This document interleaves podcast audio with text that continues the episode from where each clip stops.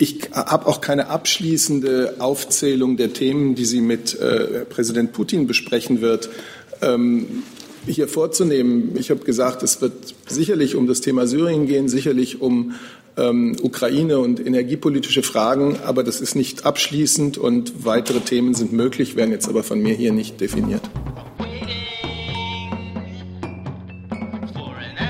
Schönen guten Tag, liebe Kolleginnen und Kollegen. Äh, ich begrüße Sie zu dieser Regierungspressekonferenz äh, und begrüße den Sprecher der Bundesregierung, Herrn Steffen Seibert, und die Sprecherinnen und Sprecher der Ministerien. Liebe Hörer, hier sind Thilo und Tyler. Jung und Naiv gibt es ja nur durch eure Unterstützung. Hier gibt es keine Werbung, höchstens für uns selbst. Aber wie ihr uns unterstützen könnt oder sogar Produzenten werdet, erfahrt ihr in der Podcast-Beschreibung. Zum Beispiel per PayPal oder Überweisung. Und jetzt geht's weiter. Äh, bevor wir zu den Terminen der Kanzlerin kommen und allen weiteren Themen, äh, haben wir hier persönliche Mitteilungen zu machen.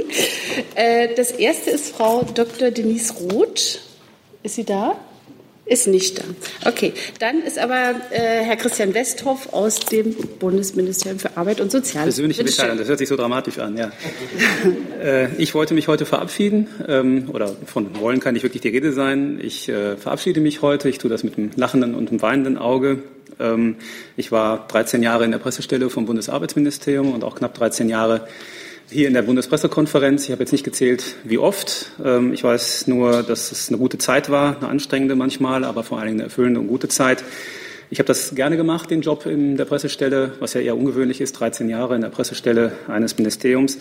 Ich habe das gerne gemacht, weil die Themen eigentlich immer interessant waren und auch relevant waren, weil immer frischer Wind wehte und weil die Arbeit ziemlich vielfältig war zwischen dem Fragen im Haus, die Fachabteilung einbinden und dem Sprechen nach außen, also als Scharnier wirken. Das hat mir viel Freude bereitet. Ähm, in den 13 Jahren, die ich hier hingekommen bin, gab es eigentlich auch nur zwei hauptamtliche erste Regierungssprecher, nämlich den Ulrich Wilhelm und den Herrn Seibert. Und es gab auch nur zwei Vorsitzende der Bundespressekonferenz mit Werner Gößling und eben jetzt Gregor Mainz. Das kann man in Zeiten wie diesen auch als Zeichen der Stabilität werten. Ich tue das jedenfalls gerne. Ich habe hier mal links und mal rechts gesessen und mal vorne und mal hinten.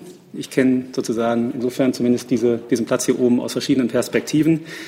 Ähm, angespannt war ich eigentlich dann immer noch ein bisschen, nicht mehr so wie am Anfang, egal ob eine Frage kam oder nicht. Aber ich glaube, diese Anspannung gehört auch dazu, wenn man seine Rolle hier ernst nimmt. Ich habe das jedenfalls versucht. Und dass die Bundespressekonferenz eine ganz wichtige Rolle einnimmt für die Vermittlung von Politik, aber auch das Hinterfragen von Politik, das haben hier schon viele betont bei Abschieden. Ich will mich dem einfach nur anschließen. Ich danke allen Verantwortlichen in der Bundespressekonferenz für den jederzeit fairen und freundlichen Umgang und auch bei allen Journalistinnen und Journalisten, mit denen ich in der Zeit zu tun hatte, hier oder am Telefon oder anderweitig im persönlichen Kontakt, ähm, bedanke ich mich ebenso für den konstruktiven und professionellen Umgang. Ich werde am Montag in das Bundesinnenministerium wechseln und nicht mehr in der Leitung arbeiten dort, sondern in ein Fachreferat gehen, in dem Fall in das Referat, das die Deutsche Islamkonferenz plant und durchführt. Darauf freue ich mich, darauf bin ich auch ein bisschen gespannt. Es ist auch ein bisschen Sprung ins kalte Wasser. Aber äh, nichtsdestotrotz sehe ich dem da mit Zuversicht und äh, Tatendrang entgegen. Ich danke nochmal an dieser Stelle und wünsche Ihnen alles Gute, beruflich und privat. Machen Sie es gut, bis bald. Herzlichen Dank, Herr Westhoff. Und dann hat das Wort jetzt die Kollegin Herr. Bitte schön. Ich möchte mich heute auch von Ihnen verabschieden. Ich habe nicht 13 Jahre auf dem Buckel, fünf. Das äh, war auch eine schöne Zeit. Das war ähm, manchmal spannend oder meistens spannend und aufregend, manchmal auch ziemlich kräftezehrend. Und werde, habe tatsächlich heute meinen letzten Tag im Ministerium und werde dann ab dem 1. September die Leitung der Hamburger Landesvertretung übernehmen. Das ist für mich so ein bisschen wie zurück in die Zukunft. Wie vielleicht einige wissen, war ich ja vorher für den Deutschlandfunk als Landeskorrespondentin in Hamburg und werde jetzt auch wieder für Hamburg arbeiten, dann aber in einer anderen Funktion. Darauf freue ich mich auch. Schließt sich also so ein bisschen der Kreis. Ich habe das echt gerne gemacht. Ich habe viel gelernt in den letzten fünf Jahren. Äh, ich habe vor allen Dingen gelernt, dass es wirklich sehr hilfreich ist, wenn man als Journalistin auch die andere Seite mal kennenlernt. Das kann ich also nur empfehlen, äh, um da auch mal so zu wissen, wie da gearbeitet wird. Das ist vielleicht manchmal nämlich ein bisschen anders, als man sich das so vorstellt. Äh, wie dem auch sei, ich bin mir sicher, dass wir uns auch in meiner neuen Funktion dann den einen oder anderen, dass wir uns dann nochmal sehen werden. Darauf freue ich mich. Ich freue mich jetzt auch auf die neue Aufgabe. Ich verlasse das Familienministerium auch mit einem weinenden Auge. Ich habe da sehr gerne gearbeitet unter drei Ministerinnen und äh, freue mich jetzt aber auch was ganz Neues zu machen. Also, alles Gute Ihnen, vielen Dank, hat Spaß gemacht und wir sehen uns. Uns auch. Alles Gute. Danke. Dann ist jetzt äh, Seibert mit dem Termin der Kanzlerin dran. Bitte schön. Ich habe keine persönliche Erklärung. ja, wer weiß. Ich wünsche aber beiden Kollegen von Herzen alles Gute. Ähm, ja, die Termine, die öffentlichen Termine der Bundeskanzlerin. Wir hatten Sie ja schon darüber informiert, dass die Bundeskanzlerin am Samstagabend auf Schloss Meseberg den russischen Präsidenten Putin zum Gespräch erwartet. Ansonsten kann ich Ihnen für Mittwoch, den 22. August ankündigen, dass es zunächst um 9.30 Uhr zur üblichen Zeit die Sitzung des Bundeskabinetts geben wird und dass dann am Mittwoch der angolanische Staatspräsident Jean Lorenzo zu seinem Antrittsbesuch ins Kanzleramt kommt. Er wird deswegen auch mit militärischen Ehren empfangen, und zwar um 12.30 Uhr.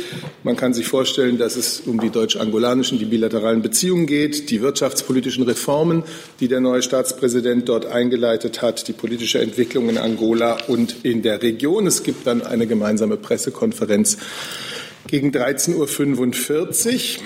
Und von Donnerstag bis Samstag wird die Bundeskanzlerin in der südkaukasischen Region auf Reisen sein und Georgien, Armenien und Aserbaidschan besuchen. Die erste Station ist äh, Tiflis in Georgien, dann Jerewan, Armenien und dann Baku, Aserbaidschan.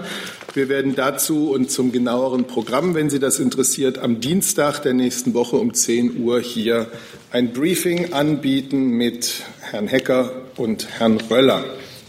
Und dann sind wir auch schon am nächsten Wochenende.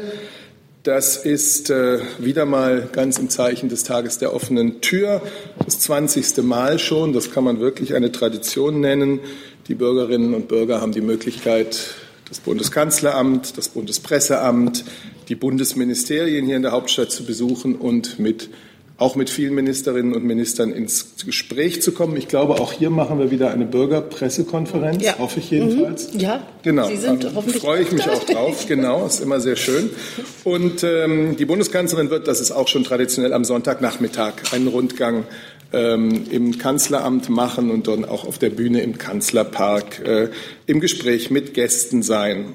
Ebenfalls am Sonntag um 17 Uhr wird die Bundeskanzlerin Vertreter der Bürgerinitiative Pulse of Europe im Kanzleramt empfangen zu einem Gespräch. Sie wissen, das ist äh, eine, eine Nichtregierungsorganisation, ein wunderbarer Fall von europäischem Bürgerengagement. Es wird darum gehen und um die Zukunft Europas. Es ist ein nicht presseöffentliches Treffen. Vielen Dank. Eine Sekunde. Äh, dann hat das Auswärtige Amt noch eine Ankündigung. Bitte schön. Ja, vielen Dank. Ich habe auch eine Reise anzukündigen. Außenminister Maas wird am kommenden Montag nach Auschwitz reisen. Er wird dort das ehemalige Konzentrations- und Vernichtungslager Auschwitz-Birkenau besuchen. Nach seinem Besuch in Auschwitz wird er noch den polnischen Außenminister Schabutowicz zu einem Gespräch über bilaterale und europapolitische Fragen treffen. Außenminister Maas wird von deutschen Anwärtern für den diplomatischen und konsularischen Dienst begleitet. Mit diesen sowie deutschen und polnischen Auszubildenden und Freiwilligen ist in der internationalen Jugendbegegnungsstätte eine Gesprächsrunde geplant. Es ist die zweite Runde von Außenminister Maas nach Polen. Äh, zuvor war er nur wenige Tage nach seinem Amtsantritt in Warschau. Herzlichen Dank. Ähm, ich habe schon gesehen, dass der Kollege Blank schon eine Frage zu den Terminen der Kanzlerin hat. Dann ist er jetzt erstmal dran. Bitte schön. Ja, Herr Seibert, äh, zu dem Treffen nochmal mit äh, dem russischen Präsidenten morgen Abend. Ähm, könnten Sie sagen, um was es konkret geht beim Thema Syrien? Geht es da schon um den Wiederaufbau oder erstmal wahrscheinlich noch um die politische Lösung? Und nach so einem Treffen, äh, das im Gespräch war für Anfang äh, September, möglicherweise aber verschoben wird, äh, auf Vierer-Ebene mit Deutschland, ähm, Russland, Türkei und ich weiß gar nicht, wer dabei war noch, ähm, jedenfalls ohne USA einen Sinn. Und zum zweiten Thema Ukraine, wo es ja auch darum gehen soll, äh, ist da ein Gipfeltreffen ähm, auf Vierer-Ebene im Herbst noch denkbar, nachdem das letzte 2016 war? Ja, eine Menge auf einmal. Ähm, die Bundeskanzlerin freut sich, Präsident Putin am Samstagabend auf Schloss Meseberg begrüßen zu können. Die beiden werden ihre Gespräche zu sowohl den bilateralen Themen der deutsch-russischen Beziehungen wie auch den großen internationalen Herausforderungen fortsetzen. Sie wissen, das letzte Treffen war Mitte Mai in Sochi. Es wird auch immer mal wieder am Telefon gesprochen. Russland ist ein internationaler Akteur, ohne den die Lösung verschiedener Probleme nicht denkbar ist. Dabei voranzukommen, internationalen Prozessen der Konfliktlösung zuzuarbeiten, dem dienen solche Begegnungen wie in Meseberg und darin liegt auch ihr Wert. Über konkrete inhaltliche Punkte kann ich Ihnen heute vor dem Gespräch noch nichts sagen. Ich kann Ihnen aber auch keine weiteren Termine ankündigen. Das waren ja Ihre beiden weiteren Fragen. Darf ich da noch ergänzen und eine Frage an Herrn Reul stellen? Ähm, bei dem Besuch von Herrn Maas habe ich richtig verstanden, dass der polnische Außenminister in Auschwitz nicht dabei ist. Ja? Richtig. Okay, danke. Nächste Frage dazu, die Kollegin links, bitte.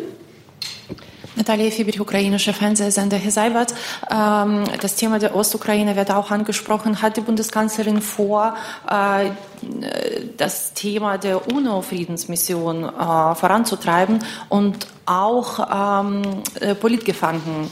Äh, es geht äh, gerade um Oleg Sentsov, den ukrainischen äh, Filmregisseur. Der französische äh, Präsident äh, hat sich für seine Freilassung eingesetzt. Wird sich die Bundeskanzlerin anschließen, diese Forderung? Also zwei verschiedene Fragen. Ich gebe trotzdem noch einmal zu bedenken, dass ich den Gesprächen am Samstag hier nicht vorgreifen will. Das Thema Ukraine, Ostukraine wird sicherlich eines sein. Ich glaube, das ist keine Überraschung. Äh, es ist darüber ja in den vergangenen Wochen und Monaten immer mal wieder über die Möglichkeit, vielleicht auch Notwendigkeit einer Blauhelm-Mission gesprochen worden. Nach meinen Informationen ist noch kein äh, gemeinsamer, ähm, ist noch keine Gemeinsamkeit bei der Formulierung des genauen Mandats äh, dieser Blauhelm-Mission erreicht. Das heißt, daran bleibt weiter zu arbeiten, aber die grundsätzliche, ähm, die grundsätzliche Sicht, dass das sinnvoll sein könnte, äh, die gibt es bei der Bundesregierung und dazu hat sich ja auch die russische Regierung schon geäußert. Ähm, Fragen der Menschenrechte spielen immer wieder eine Rolle äh, bei deutsch-russischen Begegnungen insgesamt, auch bei äh, Begegnungen der Bundeskanzlerin mit Präsident Putin. Und über den konkreten Fall Sentsov ist ja hier auch schon gesprochen worden. Wir, wie viele andere ähm, Regierungen auf der Welt, wie auch die französische Regierung beispielsweise, wünschen uns, dass es in diesem Fall zu einer humanitären Lösung kommt. Die nächste Frage dazu hat der Kollege Rinke. Moment, ist das richtig? Nein, das ist nicht richtig so. Bitte. Ja, Seibert, ich wollte auch noch mal zu Inhalten fragen bei dem Treffen mit Putin. Ähm, die Kanzlerin empfängt ja nachher den Ministerpräsidenten von Montenegro und deswegen die ähm, Anschlussfrage nicht nur zur Ostukraine, sondern auch zum Westbalkan, äh, ob das Thema sein wird und die immer wieder kritisierten russischen Einflussnahmen äh, in der Westbalkanregion. Und eine kleine Zusatzfrage, wie zuversichtlich ist die Kanzlerin eigentlich, dass das Treffen wirklich um 18 Uhr beginnt, weil Putin ja vorher noch anscheinend auf der Hochzeit der österreichischen Außenministerin äh, sein wird?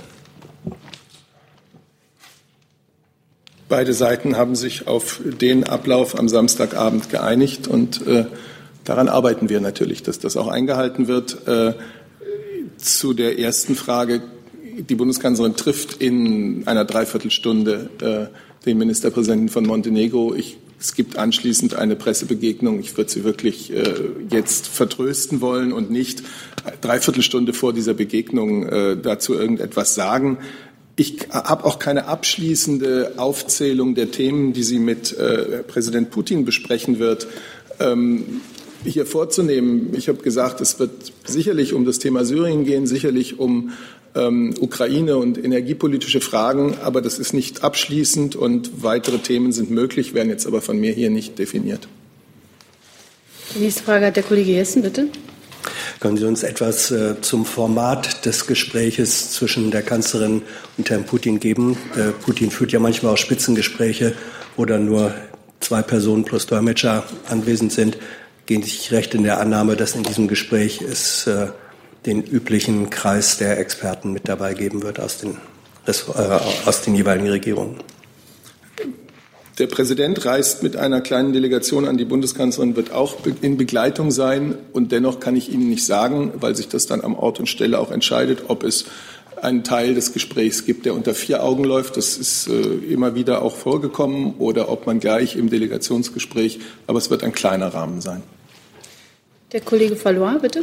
Noch eine Abfra äh, Frage zum Ablauf. Äh, wird der russische Präsident angesichts auch der Schwierigkeiten seiner Anreise hier in Deutschland übernachten und, oder ist er an dem Abend noch in der Lage, wieder wegzufliegen? Also ich würde Sie bitten, die Fragen des Reiseplans des russischen Präsidenten an die russische Botschaft zu richten. Ja, ich, ich formuliere es mal anders. Wie lange ist denn das Gespräch geplant intern bei Ihnen? Es wird ein ausführliches Gespräch. Was bedeutet das? Sie möchten drankommen, bitteschön. So. Ähm, ich weiß, Sie wollen zu Inhalten nicht so viel sagen, aber der Fall Skripal, wird das ein Thema sein für die Kanzlerin? Dort hat sich die Bundesregierung ja äh, recht festgelegt, wer da die Schuldigen sind. Ich habe jetzt zu möglichen inhaltlichen Elementen des Gesprächs das gesagt, was ich zu sagen habe. Ist der Fall Skripal für die Kanzlerin ein sehr wichtiges Thema? Wir haben zu diesem Fall hier über Wochen, äh, ich glaube jetzt fast schon Monate, ausführlich berichtet.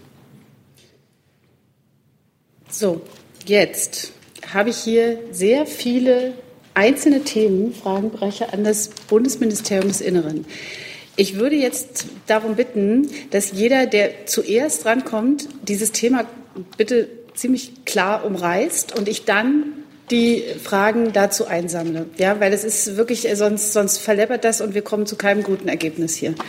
Eine Sekunde, Kollege. Sie möchten zu der Reise noch eine Frage stellen? Bitte schön.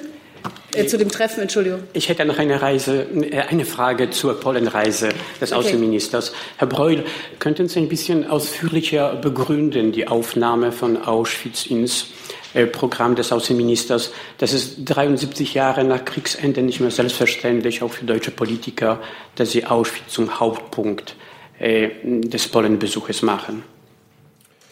Ja, ich glaube, äh, Herr Maas hat ja schon in seiner Antrittsrede im Auswärtigen Amt deutlich gemacht, dass er auch eine äh, durchaus persönliche äh, Beziehung äh, bzw. eine politische Motivation auch entscheidend aus den äh, aus der Geschichte herzieht und, äh, und dabei auch äh, insbesondere Auschwitz hervorgehoben.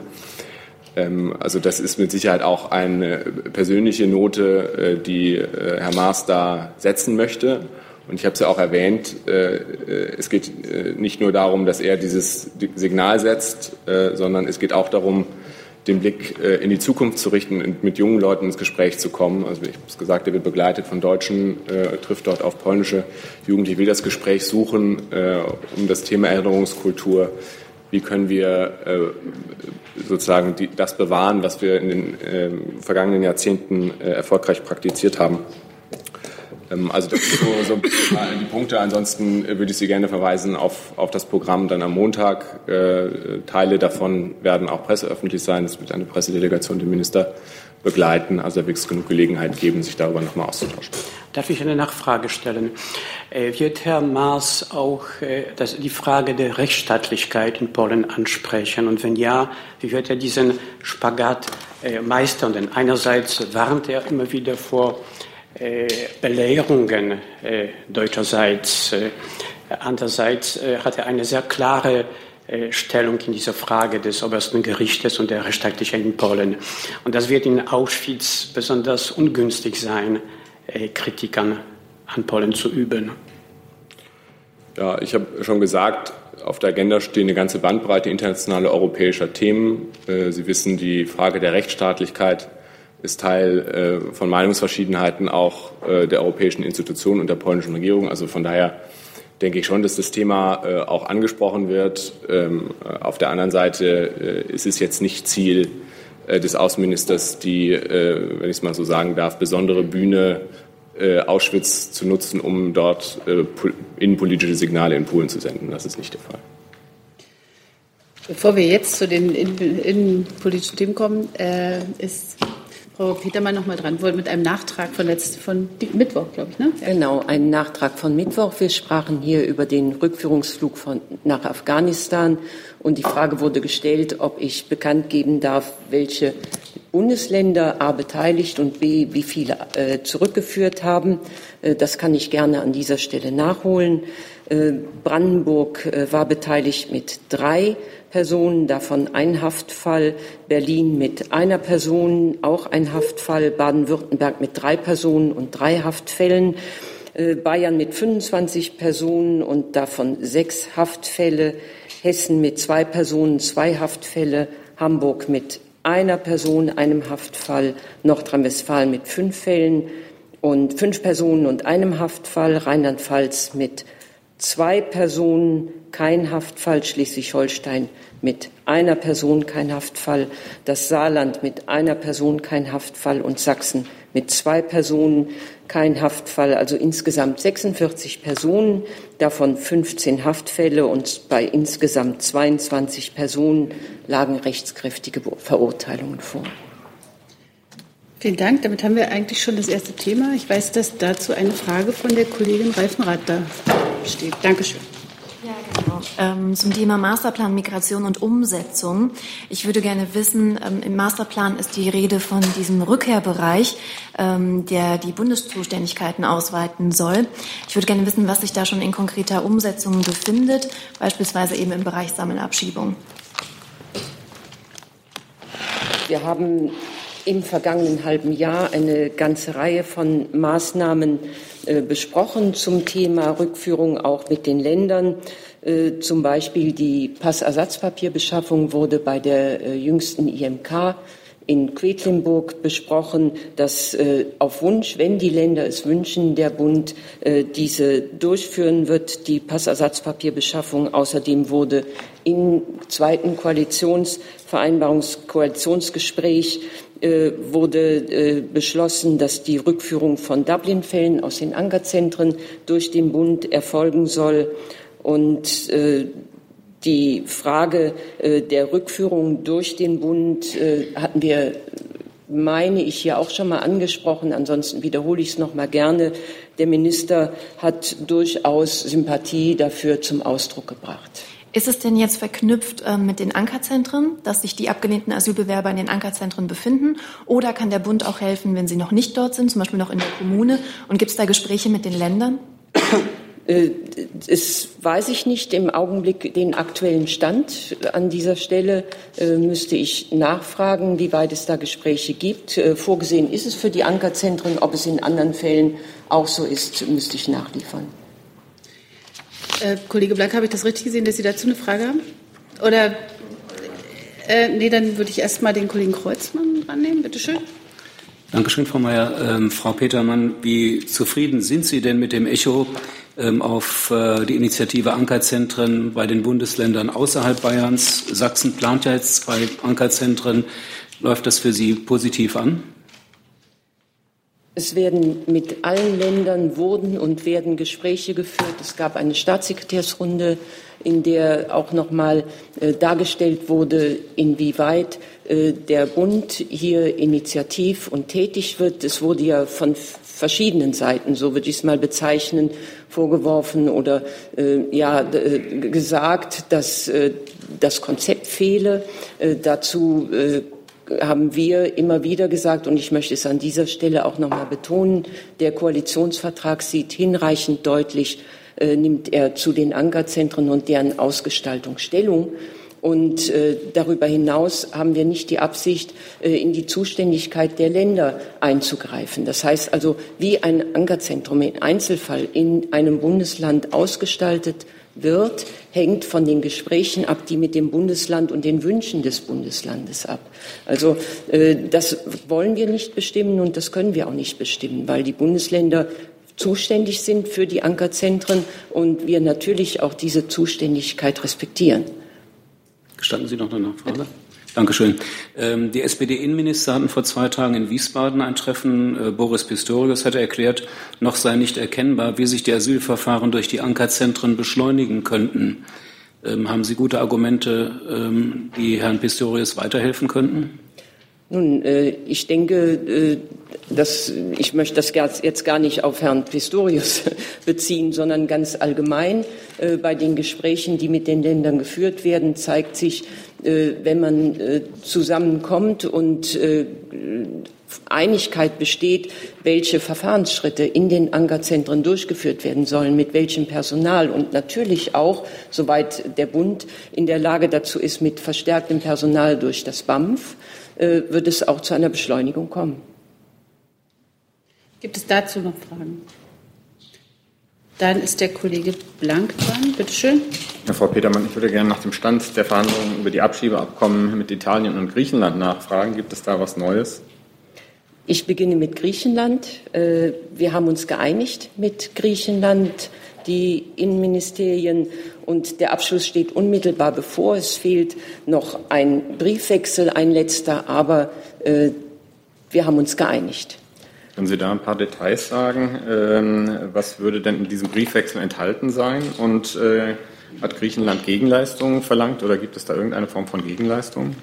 Ich bitte um Verständnis, dass ich wir natürlich sofort, sobald die Unterzeichnung erfolgt ist, darüber informieren werden, auch über die Inhalte, aber dass ich das an dieser Stelle noch nicht tun werde, bevor nicht die Unterschrift drunter ist.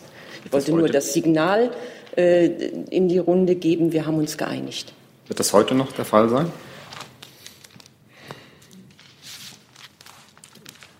Und Italien? Äh, zu Italien. Wir sind weiterhin in Verhandlungen und in diesen Verhandlungen sehr weit fortgeschritten. Es gibt dazu auch Gespräche auf Ministerebene und wir gehen davon aus, dass diese Vereinbarung auch mit Italien zustande kommen wird. Darf ich noch eine Zusatzfrage stellen? Aber. Italien.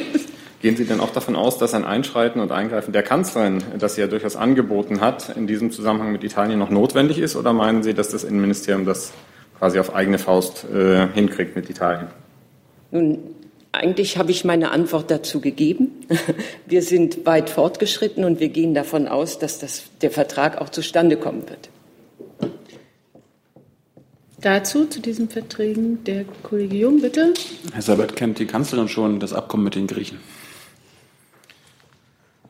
die gleiche Frage wie am Mittwoch zu dem Abkommen mit den Spaniern und deswegen kriegen Sie auch die gleiche Antwort. Es war ja die Bundeskanzlerin, die beim Europäischen Rat mit ihren europäischen Kollegen, Regierungschefs über die Möglichkeit solcher Vereinbarungen gesprochen hat. Deswegen weiß sie natürlich genau, was wir mit diesen Vereinbarungen erreichen wollen. Und das ist äh, das, was ich Ihnen dazu sagen kann. Jetzt haben Sie die abstrakte Ebene erklärt. Ich möchte konkret wissen, ob Sie diesen, dieses konkrete Abkommen kennt und gut findet. Das ist ja nicht abstrakt, sondern das ist hochkonkret. Wir haben hier ja auch sehr konkret in der vergangenen Woche oder das BMI hat sehr konkret in der vergangenen Woche gesagt, worum es bei der Vereinbarung mit Spanien geht. Das wissen Sie konkret. Das ist konkret genau das, was damit auch erzielt werden sollte. Dann hat die nächste Frage die Kollegin Rehse. Bitte schön. Ähm, ich hätte eine Frage an das Bundesinnenministerium. Und zwar geht es um den Fall Ashwak Talo, ein jesidisches Mädchen, das äh, in der Sinjar-Region vom IS äh, entführt und als Sklaven verkauft und missbraucht wurde. Sie kam dann 2014 nach Deutschland als äh, Flüchtling beziehungsweise später auch mit einem äh, anerkannten Asylstatus. Ähm, ihr ist dann 2016 in Stuttgart ihr damaliger Entführer und äh, Kinderschänder, möchte ich sagen, da sie damals 15 war, begegnet und sie hatte das der deutschen Polizei gemeldet. Ähm, die deutsche Polizei hat daraufhin reagiert, dass sie äh, gegen den Mann namens Abu Human nichts machen könnte. Und ich würde jetzt gerne wissen vom Innenministerium, ob Ihnen dieser Fall bekannt ist, inwieweit Sie vielleicht diesen Vorwürfen verfolgen, beziehungsweise wie Sie darauf reagieren und ähm, ob Ihnen weitere ähnliche Vorfälle bekannt sind, dass Opfer, also Opfer von Gewalt, die im Ausland passiert ist und jetzt Schutzsuchenden hier äh, ihren äh, Tätern und Vergewaltigern etc. gegenübertreten. Mir ist dieser Fall nicht bekannt und ich denke, Sie haben auch Verständnis dafür, dass mir nicht jeder Einzelfall hier bekannt ist, äh, zumal wir ja auch in der Bundesrepublik äh, zunächst mal die Länder für Polizeiangelegenheiten zuständig sind. Aber ich will mich hier gar nicht im Detail äh, dazu einlassen, zu Fragen der Zuständigkeit. Ich weiß es, ich kenne den Fall schlicht nicht. Ich nehme es mit. Erlauben Sie eine Nachfrage? Bitte. Ähm,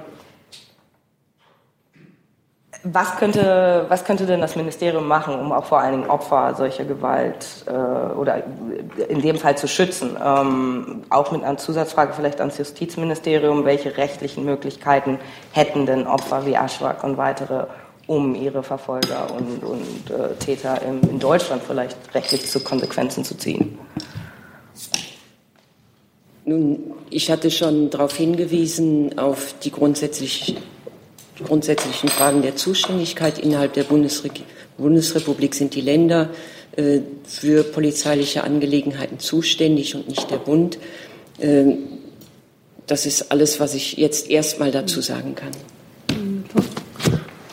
Ja, also Sie werden vielleicht verstehen, dass ich jetzt hier keinen Rechtsbeistand leisten kann und den Fall auch nicht kenne, aber äh, so wie Sie das jetzt geschildert haben, gibt es ein, würde ich mal sagen, grundsätzliches Problem der Anwendbarkeit von deutschem Strafrecht. Denn grundsätzlich würde ich natürlich jemandem raten, eine Strafanzeige äh, zu stellen.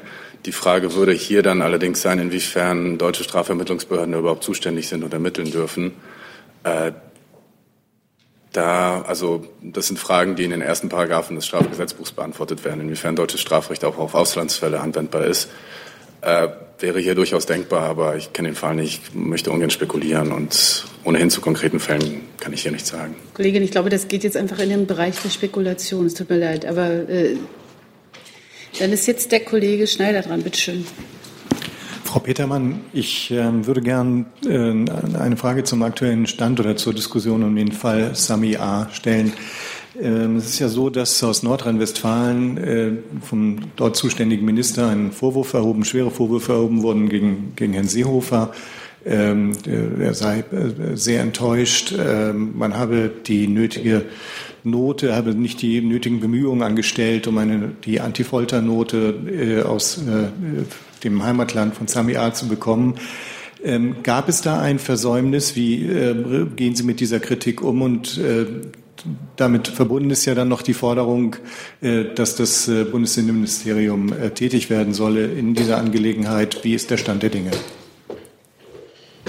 Ich hatte es an dieser Stelle schon mehrfach gesagt, dass das BMI in Fra zu Fragen der Abschiebung nicht zuständig ist, sondern die Länder dafür zuständig sind. Operativ können wir, konnten wir nichts tun. Dennoch, wir haben beraten, wir haben den Vorgang begleitet, so kann man es durchaus sagen, und zwar durchaus auch äh, ständig.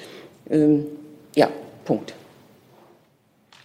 Zu diesem Thema habe ich eigentlich den Kollegen Blank hier auf meinem Zettel. Dann bitteschön. Ähm, ja, im Zusammenhang äh, mit ähm, dem Thema Sami A zunächst mal hat das Innenministerium und das Außenministerium gebeten, dass äh, eine diplomatische Zusage übermittelt wird von Tunesien, dass es keine Folterandrohungen gibt an Sami A. Das ist die erste Frage. Und im Zusammenhang mit dem etwas erweiterten Thema, äh, dass es in diesem Jahr bereits schon fünf rechtswidrige Abschiebungen gegeben hat nach einer Aufstellung einer Antwort des, der Bundesregierung auf eine grünen Anfrage. Können Sie da sagen, aus welchen Bundesländern äh, diese Fälle kommen und ähm, warum es in zwei Fällen noch keine Antwort oder äh, keine Entscheidung über eine Rückholung gegeben hat? Ich beginne mal mit der ersten Frage. Also Wir stehen innerhalb der Bundesregierung äh, in engem Kontakt äh, und auch zu NRW. Ähm, und das Außenministerium, haben Sie Kontakt gehabt, vielleicht mit Tunesien? Ja, also wir haben äh, laufend Kontakt mit Tunesien. Schließlich unterhalten wir da auch eine Botschaft. Ähm, aber ich kann für den Fall vielleicht nochmal äh, betonen, ähm, dass äh, das Auswärtige Amt an dieser Stelle im Rahmen der Amtshilfe tätig wird und äh, die Innenbehörden und Gerichte äh, dabei äh, unterstützt. Aber es ist diese unterstützende Funktion. Also inhaltlich können Sie trotzdem noch sagen, gibt es schon so eine Erklärung der Tunesier, dass dem Menschen keine Folter droht? Ja, also ich kann vielleicht äh, mal generell sagen, dass äh, üblicherweise eine diplomatische Zusicherung äh, immer auf Grundlage eines gesetzlichen Maßgabebeschlusses eingeholt wird, in dem das Gericht genau festlegt, äh, wie der Inhalt der geforderten Zusicherung äh, auszusehen hat. Dies ist im Fall von Samia bisher nicht erfolgt. Ich möchte vielleicht auch grundsätzlich sagen, es ist ja jetzt klar geworden, die beiden Häuser sind miteinander in Kontakt und natürlich auch mit dem Land Nordrhein-Westfalen. Die Bundesregierung ist über unsere Botschaft äh, in Tunis natürlich mit den tunesischen Behörden im Gespräch. Wir werden mit der tunesischen Seite vertrauensvoll den weiteren Weg besprechen. Und ich bitte um Verständnis, wir wollen nicht über, sondern wir werden mit der tunesischen Regierung reden. Darf ich noch trotzdem eine Zusatzfrage an Herrn Broll stellen? Also Sie sagen im Prinzip, Sie erwarten, Sie warten jetzt auf die, ähm, das Vorgehen der, des Gerichts in Nordrhein-Westfalen, die äh, eine genaue Formulierung äh, finden, damit Sie überhaupt an äh, Tunesien herantreten können, richtig? Nee, das habe ich nicht gesagt. Ich habe äh, das übliche Verfahren dargestellt. Ähm, äh, Im Übrigen gilt das, was Herr noch Seibert... gezogen. Bitte? Das hat noch nicht gezogen in diesem Fall. Genau. Das übliche Verfahren in diesem, in diesem Fall äh, nicht gezogen. Und im Weiteren gilt das, was Herr Seibert gesagt hat. Wir sind da im engen Gespräch mit der tunesischen Seite. Man muss vielleicht auch noch mal äh, betonen, äh, dass äh, es natürlich um tunesischen Staatsangehörigen geht. Da gibt es im Gegensatz zu deutschen Staatsangehörigen jetzt keine Auskunftspflicht oder, oder so, auf die wir uns berufen könnten. Also der Fall ist etwas anders gelagert wie bei den konsularischen Fällen, die wir hier sonst ähm, besprechen. Nichtsdestotrotz äh, sind wir da im engen Kontakt. Äh, die tunesische Seite äh, kriegt natürlich auch mit, wie hier die Debatte läuft und sieht unser Interesse und die Gespräche laufen. Nur vielleicht zur Ergänzung. Das Oberverwaltungsgericht Münster hat in seinem Urteil, das natürlich unbedingt zu respektieren ist, nicht festgestellt, dass Samia in, der, in, in Tunesien Folter oder unmenschliche Bedrohung drohe. Das ist eine Frage, die in dem Hauptsacheverfahren äh, des Verwaltungsgerichts Gelsenkirchen noch zu entscheiden ist. Dazu eine Frage des Kollegen Jessen, bitte. Ja, auch in Bezug auf die Zahl der von der Bundesregierung festgestellten fünf äh, offenbar rechtswidrigen Abschiebungen in diesem Jahr. Ähm, auch wenn die absolute Zahl nicht so hoch erscheint, ist es deutlich mehr als, in den, als im Vorjahr. Und in den Vorjahren gab es, glaube ich, keine. Ähm, ist der Bundesinnenminister besorgt äh, über diesen Anstieg und sieht er Möglichkeiten ähm, aus dem Ressort darauf hinzuwirken, dass zukünftig ähm, Verfahrensvorschriften eingehalten werden, weil ja jeder dieser Fälle sozusagen Rechtsstaatlichkeit irgendwie in Frage stellt. Ähm, und ist das auch ein Thema für die Kanzlerin, Frau, äh, Herr Seibert? Ich denke, da kann man, da kann man nicht unterscheiden zwischen einzelnen äh, Teilen der Bundesregierung. Wir alle in der Bundesregierung sehen uns natürlich in der Pflicht, rechtsstaatlich zu handeln und gründlich zu handeln. Ich kann gerne ergänzen, die Zahl der Abschiebungen hat zugenommen. Äh, das kann eine Erklärung sein, dass dann auch äh, die Zahl der Fehlerhaften zunimmt. Das kann ich aber im Augenblick äh, nicht beweisen, sondern das ist vielleicht eine Antwort, die sich aufdrängt. Ähm, jeder einzelne Fall ist schlecht, äh, ohne Frage. Ähm, Sie wissen, die Länder führen die äh, Abschiebungen durch oder führen sie uns zu, die dann durch die Bundespolizei begleitet werden. Und äh, wir haben aus dem Fall des Afghanen, der zu Unrecht abgeschoben wurde, gelernt, dass äh, zukünftig Abgleiche mit äh, laufenden äh, Gerichtsverfahren durchgeführt werden. Aber äh, ich kenne jetzt im Einzelnen nicht die Hintergründe zu den Fällen. Das müssen wir noch aufarbeiten. Bedeutet ähm, aber, wenn Sie sagen, jeder einzelne Fall ist natürlich schlecht, es gibt schon eine erhöhte Sensibilität des Innenministers und vielleicht auch einen Kontakt mit den jeweiligen Landesbehörden ähm, darüber, dass auf die Einhaltung äh, rechtsstaatlicher Verfahrensvorschriften verstärkt zu achten ist? Natürlich sollen Abschiebungen nur rechtmäßig erfolgen. Und äh, wir, was wir von Seiten des Bundes dafür tun können, das werden wir auch tun. Ich habe hier den Kollegen Blank mit einem Thema, einer Frage ans BMI stehen, aber ich weiß nicht, ist das korrekt soweit? Ähm, ja, das betraf Samia. Also es hat sich okay, gut, dann hat sich das erledigt. Dann ist der Kollege Rinke mit einem neuen Thema dran. Bitte schön. Ja, das geht um das Thema Türkei und es wäre eine Frage sowohl ans Wirtschafts- als auch Finanzministerium nachdem die türkische Seite ja gestern darauf hingewiesen hat oder bekannt gegeben hat, dass am 21. der Finanzminister oder die Finanzminister beider Länder sich treffen, äh, wollte ich fragen, ob das jetzt auch von deutscher Seite bestätigt wurde an das Wirtschaftsministerium, ob es auch einen Termin für ein Treffen der Wirtschaftsminister gibt und zweitens, ob ähm, Ihre Ministerien schon an einem Paket arbeiten, wie man der Türkei in der derzeitigen währungs- und wirtschaftsturbulenten Zeit helfen kann?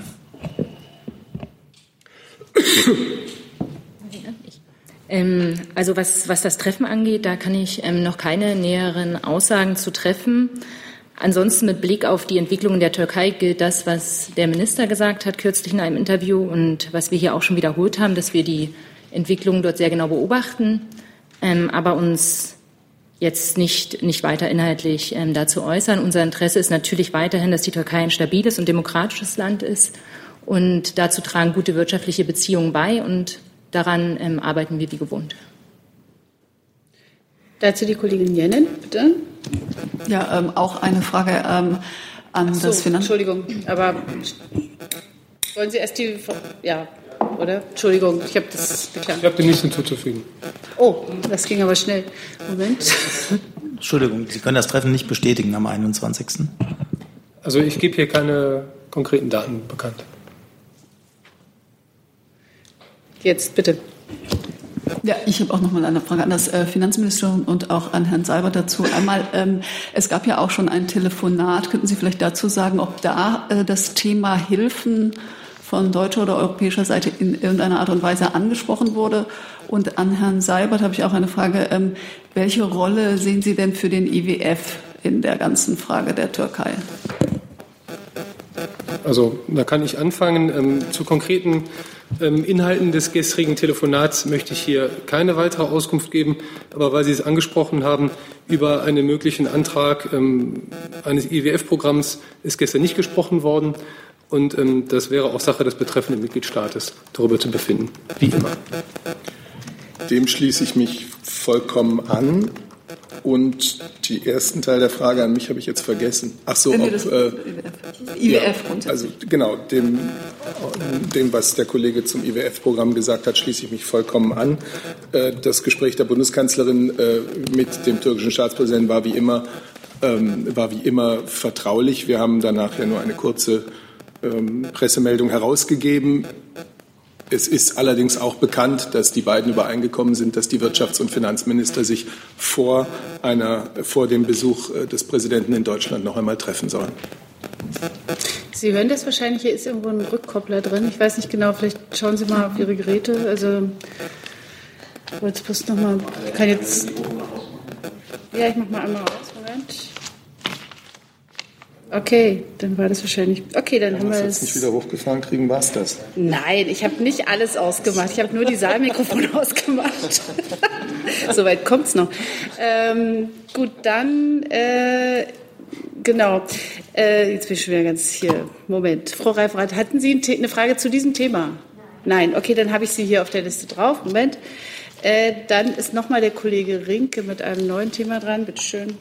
Ich hatte eine Frage an das Bundesarbeitsministerium. Und zwar zur, zum Beitrag Arbeitslosenversicherung. Herr Heil hat sich ja geäußert in einem Interview und seine Bereitschaft erneut erklärt, wie Anfang Juli, dass er mehr als 0,3 ähm, Prozentpunkte senken möchte. Ich hätte ganz gerne gewusst, nachdem es ja Forderungen aus der CDU und CSU gibt, ähm, den Beitrag um 0,6 Prozent zu senken, ob Herr Heil auch damit einverstanden wäre. Ja, ich kann und will dem, dem, was der Minister da im Interview gesagt hat, jetzt nicht viel anfügen oder noch andichten oder irgendwas äh, in die Länge äh, interpretieren. Ähm, er hat es so gesagt und bewusst so gesagt, äh, wie er es gesagt hat, nämlich, dass er 0,3 Prozentpunkte wie festgelegt im Koalitionsvertrag äh, gerne absenken möchte und dass darüber hinaus Potenzial sie er sieht dass er darüber hinaus Potenzial sieht. Äh, allerdings äh, möchte er eben damit verbunden wissen, bestimmte Punkte, die ihm wichtig sind, nämlich bei der Hilfe in Sachen Qualifizierung, gerade für kleine und mittelgroße Unternehmen, die den digitalen Wandel mitgestalten müssen und die Arbeitskräfte, die Beschäftigten auf diesen Wandel mitnehmen wollen, die brauchen Unterstützung. Das ist das eine. Ähm, Und es gibt noch ähm, andere Punkte, die äh, ihm wichtig sind. Da geht es um die Ab- die Absicherung von kurzfristig Beschäftigten. Das ist ja eine, eine Beschäftigungsform, die zugenommen hat in den letzten Jahren und die auch durch den digitalen Wandel bedingt zugenommen hat. Und diese Beschäftigten, die ähm, keine Ansprüche auf Arbeitslosengeld äh, erwirtschaften sozusagen mit ihrer Beschäftigung, die möchte er besser gestellt sehen. So, und je nachdem, ob und zu welchen Ergebnissen man bei diesen beiden Punkten kommt, wird sich dann auch entscheiden, ob es und in welchem Ausmaß es dann Senkungspotenzial über die 0,3 Prozentpunkte hinaus gibt. Darf ich kurz nachfragen, können Sie uns was zum Zeitpunkt sagen, also wann das Ministerium äh, plant, äh, diese Einigung oder Senkung ins Kabinett zu bringen? Und zweitens, wird das verknüpft mit möglicherweise anderen Themen wie zum Beispiel Rentenreform?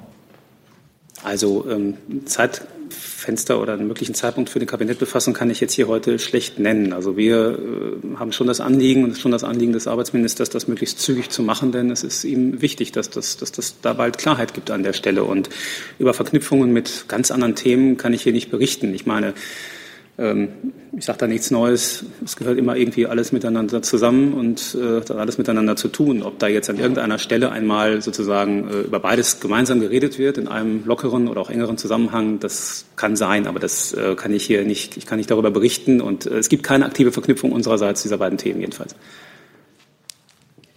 Dann ist der Kollege Jung mit einem neuen Thema dran. Bitte. Ich wollte zum Iran-Geschäft kommen. Äh, Frau Einhorn, Herr Seibert, äh, die Telekom und die Deutsche Bahn ziehen sich jetzt aus, äh, auf Druck der USA aus den Iran-Geschäften zurück. Wie bewerten Sie diese Tatsache? Und sieht die Bundesregierung ihre Bemühungen, genau so etwas zu vermeiden, als gescheitert an? Also ich bewerte diese unternehmerischen Entscheidungen nicht. Und unsere Haltung äh, zum Nuklearabkommen mit Iran hat sich nicht verändert und auch nicht zu der Rolle der Wirtschaft. Ich hatte was anderes gefragt, Herr Sabat.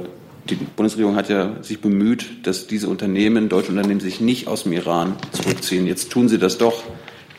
Sehen Sie Ihre Strategie als gescheitert an? Wird es eine neue Strategie geben? Wie sieht die aus?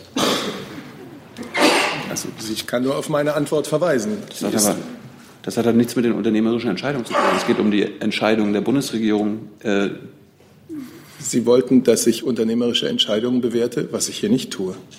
Ja, und jetzt habe ich auf die Strategie der Bundesregierung. Dann habe ich Ihnen gesagt, dass die unverändert ist. Obwohl wir haben unverändert die Überzeugung, wir halten dieses Abkommen für ein wichtiges Instrument, um äh, eine nukleare Bewaffnung des Iran zu verhindern. Wir werden deswegen auch weiter für seine vollständige Umsetzung eintreten. Ähm, wir bedauern deswegen die Entscheidung der USA, äh, sich aus dem Abkommen zurückzuziehen. Und äh, wie auch die anderen Signatarstaaten setzen wir alles daran, ähm, dass die mit dem Iran getroffenen Vereinbarungen vom Iran auch eingehalten werden. Nach EU-Recht wollen wir auch weiterhin legale Geschäftsbeziehungen mit äh, dem Iran ermöglichen. Dazu sind wir im Austausch mit unseren Partnern in Europa und darüber hinaus. Der Kollege Rinke mit einem neuen Thema. Entschuldigung, was? Habe ich nicht gesehen. Wo denn? Ach, da. Okay, bitteschön. Ja, vielen Dank. Ähm, ich kann dem jetzt aber nicht viel hinzufügen. Wie gesagt, es sind unternehmerische Entscheidungen, sich da jetzt eventuell ähm, zurückzuziehen. Das liegt ja auch bei den Unternehmen zu entscheiden, in welchen Ländern sie tätig sind, wann sie auch vielleicht ihre Tätigkeit ändern oder auch ähm, beenden. Wie Sie wissen, gilt seit dem 7.8. die aktualisierte Blocking-Verordnung der EU. Hiernach gibt es aber auch keine Meldepflichten oder sonstiges für Unternehmen.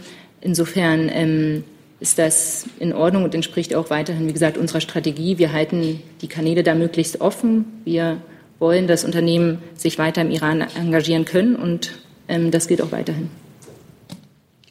So, Kollege Rinke, bitte.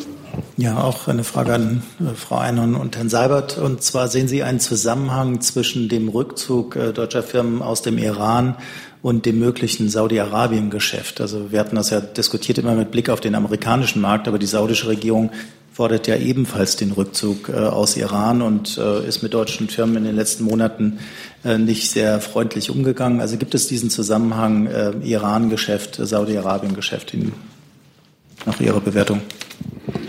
Ja, das steht mir nicht zu, da zu bewerten, warum Unternehmen bestimmte Entscheidungen treffen oder welche Motive sie dazu gebracht haben. Das müssten Sie bitte die Unternehmen selbst fragen. Dazu der Kollege Kreuzmann, bitte. Achso, nee, das war ja anderes Thema. Entschuldigung, nee, dann habe ich Sie wieder auf der Liste. Entschuldigung, das war jetzt mein Fehler. Es geht hier ein bisschen hin und her. Dann habe ich die Kollegin Reifenrath mit einem neuen Thema, bitte. Ja, neues Thema. Ich habe noch mal eine Nachfrage zu Sami A. an Frau Petermann. Sie haben ja gerade vorhin selbst gesagt, das Innenministerium hat das Land NRW beraten. Nun hat Joachim Stamp gestern im Interview gesagt, als das Flugzeug in der Luft war mit Sami A. und tunesischen Luftraum schon ähm, erreicht hatte, hat er nochmal überlegt, das Flugzeug zurückzuholen und das Innenministerium hätte ihm später für seine Entscheidung gesagt, dass es die richtige gewesen sei. War das im Nachhinein ein Fehler? Hätte er das Flugzeug noch zurückholen können?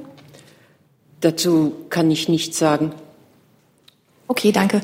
Ich habe noch mal eine Nachfrage an Herrn Breul. Ähm, besteht noch die Wiedereinreisesperre für Sami A?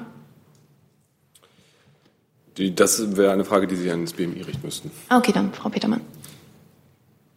Ob die Wiedereinreisesperre noch gilt, äh, ja. die Frage bitte ich an NRW zu stellen. Ähm, ich kenne nur Informationen dazu aus der Presse. Danke. Ich habe jetzt den Kollegen Blank mit einem, einem weiteren Thema auf der Liste. Ja, im Zusammenhang mit Fachkräfteeinwanderungsgesetz und dem, den Eckpunkten, die da äh, vorliegen, auch an Frau Petermann oder an Herrn Westhoff. Gibt es da Vorstellungen, wann man ins Kabinett kommen möchte? Ähm, und es hieß ja, es sollte noch in diesem Jahr ein Gesetzentwurf vorliegen. Können Sie da ein paar Details zu sagen, wie weit man da ist? Vielleicht beginne ich, weil das Fachkräftezuwanderungsgesetz in der Gesetz in der Kompetenz des BMI steht und äh, wir auch dieses, äh, dieses, diesen Gesetzentwurf gestalten. Ähm, hierfür entwickeln wir allerdings zurzeit gemeinsam mit dem BMAS und dem BMW ein Eckpunktepapier.